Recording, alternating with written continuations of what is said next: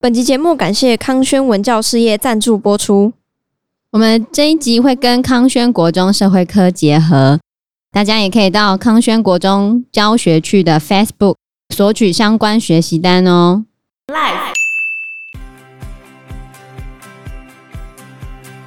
据说，针对爱德华八世他先前跟纳粹示好，或者是跟纳粹关系良好的这些事情，是有一些秘密文件。而且可能要流露出来，但这个秘密文件都被王室给收起来了。最后也在爱德华八世死的时候，就把这个秘密带入坟墓。Hello，大家好，我是 Joe，我是 Fana，我是 Anna。看灾这件事情非常非常的困难，你到底要做到什么地步？比如说你去看水灾的时候，脚上穿皮鞋，作秀。你有撑伞，就不知苦民所苦；你不撑伞，淋得像落汤鸡，作秀。不管怎样都会被讲。对啊，父子骑驴啊，好累哦。所以女王是不是也是陷入了这个父子骑驴的境界呢？我不知道，但书里面是这样写的啦。就当时矿难发生的时候，最早去的呢，其实是玛格丽特公主的先生，就那个摄影师，然后他最早去。而且他当时陪伴那些家里有人丧生的家属们，也跟幸存者交谈，然后也写信给玛格丽特公主，说他很难过看到这些事情。好，所以玛格丽特公主的先生当时受到了大家的称赞，等于说他最早去看灾就对了。然后隔天呢，菲利普亲王其实也有去看灾，但是在矿难发生了两天之后，大家就开始发现，嗯。女王呢？为什么发生这么严重的事情，女王都没有来？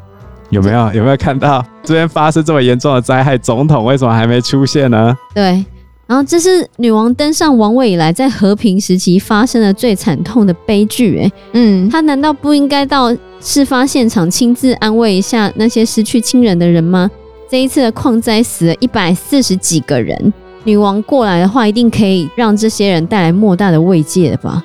然后新闻处跟女王的顾问其实都希望女王去现场慰问一下，可是女王坚持不去。为什么？不知道，书里面没写。而且女王是整整等了一个礼拜，直到最后一具尸体挖出来之后，她才动身前往矿难的现场。然后官方也从来没有给出任何的解释。女王去矿难现场也只待了两个小时，然后看了一下事故发生的现场。然后在公墓上献了一下花圈之后，他就走了。好，那我今天就问你啊，女王到现场有什么作用？今天挖的人是她吗？这是第一点。第二点，女王带了大队人马跟摄影记者到那个矿灾现场，请问你，你是救难的工人，他们挡到你的路，你会不会不爽？会。记者是不是又可以大做文章？嗯。那我不去，你也讲。我去，你也会讲，那我就干脆不要去。你也可以这样想啊，去一下下，还是他就是因为这个原因，所以才不想去啊？王宫当时的解释是说，他担心自己的出现会妨碍救援工作了。但是这一个的确是一场公关危机，就是大家觉得女王麻木不仁，内心冰冷，毫无同情心，对这样的事情竟然如此的冷漠。这本来就很难处理。之前我上过一堂课。教我的人是新北市的发言人，他发生的事情是这样：有一个国小正在施工，然后有一台工程车停在斜坡上，工人忘记把窗户关上，然后小朋友下课的时候跑去那个工程车那边玩，然后就有小朋友就贼爬进去工程车里面，然后把手刹车放掉，工程车就滑下去了。对，他就往后滑了，压死了人吗？小朋友被压死了，事情都到这边，完蛋了。如果是你，你身为发言人，你要怎么处理？道歉呢、啊？嗯，出来道歉。他一到现场，跪下来，先跪。哎呀、嗯，可是女王能够这样做吗？她能够跪吗？或者她能够道歉成这样吗？那干她什么事？Netflix 的《王冠》其实有拍摄这一集，有拍摄女王面对矿难的事情。然后里面的说法其实跟这本书的说法是一致的，也是在谴责女王。为什么没有去？对，剧里面的女王是说她觉得去是在作秀，所以她决定不要去。但里面她的顾问们也有要求她，或者是建议她还是去看一下，去慰问一下伤者这样子，或者慰问一下家属。但她一开始都不去，而且她也没有流眼泪。在剧里面说她没有流眼泪的意思是说，他本来就是个比较类似感情。对，类似内敛啊。身为君王，他本来就是要克制自己的情感，所以他没有办法在这样的场合流泪。剧里面是有这样子演绎的，然后但是也是在指责他冷漠、麻木不仁，然后身为在上位者高高在上这样子。所以这就很困难嘛。今天怎么讲都不对，我去了，你觉得我要挡路；我今天不去，你又说我麻木不仁。再者，今天这个事情到底跟女王有任何关系吗？会去救的人也不是他，行政官员也不是他。可是我们换一个角度，日本的天皇会不会出现？其实是会的喔。在三一一大地震的时候，日本天皇出现好几次，去抚慰灾民的心。大家觉得这样可以？可以啊，很可以啊。那问题就来了，日本的天皇是做到累到想要提前辞职。提前辞职？对啊，他是提前辞职啊。前任的平成天皇现在还在呢。不然原本是要做到死的是吗？王室正常来说都是做到死才传位，不然也就是变太上皇嘛。嗯。可是平成天皇下来之后，他是完全不管任何事，因为实在太累了，他拜托大家让他休息。哎。哦，日本人有体谅他吗？那时候？所以不就换下来吗？嗯。安倍晋三就让他换下来啊。那你如果从这个标准去看伊丽莎白，你就会觉得不 OK 哦但也不能这样比吧？我觉得文化风气就不一样。可是英国人其实是很有同理心的一个民族哦。可是他没办法理解女王这样做，即便他已经提出解释了，因为他领的是纳税人的钱啊。因为王室是纳税人供养的，嗯。然后当英国越来越穷的时候，纳税人就开始不满了，不满王室。对，所以其实工党的这个威尔逊政府，他在一九六零年代末期的时候，遇到非常大的危机，就英镑贬值。他当时要解决英国经济不好问题，那英国经济不好的时候怎么办？他就让英镑贬值嘛。英镑贬值的话，就比较有利出口，就希望可以加大出口。可这时候呢，国内其实会有两个声浪，有一个是说，我们大英帝国的荣光怎么就这样了？本来英镑应该是很强势的货币，你竟然让英镑贬值，在我们大英帝国荣光往哪摆？大英帝国的脸都被你丢光了。啊，这是其中一派。那另外一派当然就是借由呃英镑贬值就可以去加大出口，然后或者是把钱换成别的货币，然后开始去进行投资，就是出现这样两个情况。一战、二战过后，英国一直面临的一个问题就是他们不断衰弱的国势。如果你以整个大英国起来说，大家陆续都独立了嘛，英国的控制力也变小了，甚至钱也变少了，一部分人失去这种光荣感，然后甚至变穷的情况下，王室到底有什么存在的必要？所以这时候，菲利普亲王他就提出了一个要求，他希望可以制作王室的纪录片。就他要让大家知道王室的人过得怎样，宣传战要开始了。对对对对对，其实当时有一些说法说，你看甘乃迪总统他的团队就是把甘乃迪总统打造成一个品牌，那他们是不是王室也要打造成一个品牌？Kingsman，王室作为一个品牌是非常厉害的哦，他们把 logo 印在什么东西上面或者什么纪念日上面都可以赚很多钱哎，周边商品。对吧？所以有一些人就在讲说，如果这样同样的技术用在英国王室的时候可以怎样？应该可以很棒吧？所以在一九六九年的时候呢，王室就真的拍了一部纪录片，然后这个纪录片里面就是拍王室的家人围在厨房的餐桌旁啊。就是尽量不要像在演啊，就是好像尽量是表现出他们日常生活的时候，女王还在洗盘子啊，然后女王还会带着她的儿子去买糖果，就发现钱带的不够啊，什么之类的，就拍了一些这样生活化，对，就拍了这样生活化的纪录片。这个纪录片播出的时候啊，在一九六九年的六月二十一号播出，英国有四千万的观众哦，外国的观众总数也有四亿哦。这收视率太高了吧？超高。对，一开始的时候啊，好像还不错。那王室成员们看到那个纪录片播出的时候，也觉得挺开心的。但过一段时间之后，一些负面的批评就出现了。酸民，对，你不管做什么事情都会有酸民。对，负面批评就出现了。像英国广播公司的资深纪录片制作人，也是这一个纪录片的制作人之一，他就有用人类学的角度发表他的见解。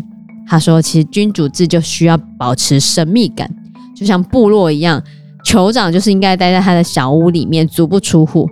假设部落里面的任何一个成员看到酋长小屋的内部，整个部落酋长的体系就会遭到破坏，然后最终也会解体。就是要维持神秘感。对，你王室就是要神秘，就是要保留你的神秘感呢、啊。你为什么要把你家的生活拍给大家看？就好像交男女朋友的时候。”像我们男生在小时候交女朋友的时候，都会存在的那种粉红气泡，就觉得女生香香的，她的房间已经像那个公主的房间，整整齐齐，对她一个幻想这样。对，然后粉红色的，然后后来发现他女朋友的衣服乱丢啊，然后衣服都积了一个礼拜才洗，床上就是一个人形这样子，就会幻想破灭，是吗？所以你觉得不是吗？也许那个男生干干净净的就回去，他家都乱七八糟了。哦，对。有没有可能？比较常是这样吗？不是，女生也会啊。比如说，我们某立委他的闺房被公开之后，大家就知道他乱丢东西啊。那房间很可怕哎、欸，乱七八糟。所以你觉得呢？你觉得你喜欢看王室的纪录片吗？大家一定都会很好奇吧？所以在二零一八年大选的时候，有一支 YouTube 影片非常红，然后把当时候的柯文哲市长推上了台北市长的宝座。一日市长哦，对。因为他把大家对于公众人物的幻想给打开了，所以他流量非常非常高，而且非常成功。那这个王室的纪录片其实有异曲同工之妙，但这个纪录片后来呢就不见了，无疾而终，没有再出现过。也许可能还可以在网站上面找到一些片段，但后面就没有再播了。啊，是哦，因为后面有一些批评了。所以现在找不到什么完整版的之类的。对，现在你只能看王冠。好，王冠是演的，好不好？对，王冠是演的，王冠真的是演。纪录片是真的，但是纪录片就是拍一些他们的日常生活，也不是说拍很长时间。那女王是真的养了很多狗吗？柯基，对，她是蛮喜欢狗，哦，而且女王很喜欢赛马。哦，有有有，我记得。可是女王又不是自己去养狗。就像我们总统养了很多只猫，她也不是自己喂啊。哦，就有人在顾，然后他去玩一下他。他只负责玩而已，好吗？那谁都可以。就好像你去看那个小 baby，哦，好可爱哦，拉屎、拉尿、哭、喂奶，谁处理？爸爸妈妈。你只负责玩。哦，小 baby 超可爱。嗯，没错。看到他可爱在对你笑的时候，嗯、他根本就是个恶魔。那在纪录片无疾而终之后。我们也迈向了一九七零年代。那一九七零到一九八零这十年间，英国的影响力仍然在持续衰退，一直要衰退到我们现在认识它的样子。这中间是没有回头路，就不断的下坠。但是这不影响伦敦是世界金融中心的事实哦，这并没有影响，英国还是强国。那在这十年中间，有几件大事，在国际上。一九七五年的时候，澳洲发生了一场宪政危机，他们反对君主制。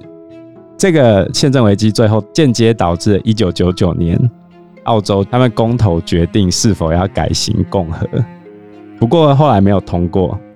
但是在伊丽莎白女王驾崩之后，他们很有可能再掀起另一波的公投。对，像纽西兰最近也有讲说，也许他们在未来会有一天走向共和制。也许他们未来可能不想要再继续奉英国的国王为他们的君主了，可能在伊丽莎白二世死了之后，开始出现脱英潮。所以你有没有发现英国就这样一路下坠的这种曲线？嗯，影响力也持续在衰退。不过英国人还是很有钱啊，他们的影响力可能变得比较隐晦，就是不像之前那么明显。那在一九七零年代，还有另外一件重要的事情。之前我们不是有讲过爱德华八世？嗯，对，爱德华八世呢，在一九七二年的时候往生了。那书里面有提到了爱德华八世的一个秘密，就是他到底是不是叛国者？那他到底是不是叛国者呢？我们在之前的时候也有提到，爱德华八世原本跟纳粹走得非常的接近。那在这本书里面铺陈了很多，当时他是不是站在希特勒那一边呢？就是当时候爱德华八世不是跟一个女生交往吗？据说那个女生是希特勒的间谍。后来也引发了一个争议，就是爱德华八世到底是叛国贼？而且爱德华八世本人认为。希特勒的思想是没有什么问题的哦。我们上一次有讲到啊，在当时候的氛围底下，欧洲是要联合去对抗苏联的，所以爱德华八世当时候才会觉得说，就算是希特勒间谍有什么关系？我们本来就是要跟他合作。可是这个对于英国人来说可以说是天大的丑闻，因为英国原先的国策是不允许欧洲大陆上出现强大的政权去威胁到英国。比如说之前的拿破仑，他称霸欧洲嘛，就去找英国麻烦，所以他希望维持欧洲大陆上尽可能不要出现单一帝国的状态。但当时的爱德华八世，他其实在访问德国期间，有公开跟纳粹德国和希特勒示好，大家有给他打上一个傀儡的烙印，认为他会是纳粹的傀儡。当时大家也觉得爱德华八世明显成为被利用的纳粹工具。所以这是非常可怕的一件事情。种种的事件呢，其实都有被记录下来。那女王到底知不知道这件事情呢？据说，针对爱德华八世他先前跟纳粹示好，或者是跟纳粹关系良好的这些事情，是有一些秘密文件，而且可能要流露出来。但这个秘密文件都被王室给收起来了。最后，也在爱德华八世死的时候。就把这个秘密带入坟墓，当然后面有被揭穿出来了。不过王室也都不置可否。王室怎么可能跟你承认？他们要维持神秘感啊。对啊，里面对于这个历史了如指掌，女王也让这个人保守秘密的呢，就是安东尼布兰特，他也是前面整蛊师没有拿走菲利普亲王肖像的那一个。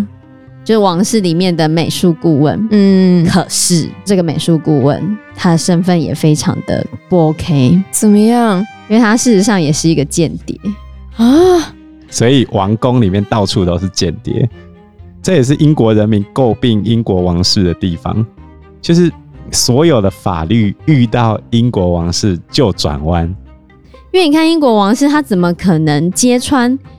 为英国王室保守秘密的守密人本身就是个间谍，这件事情，即便后来这件事情女王应该已经知道了，嗯，但是这件事情还是没有被整个爆出来。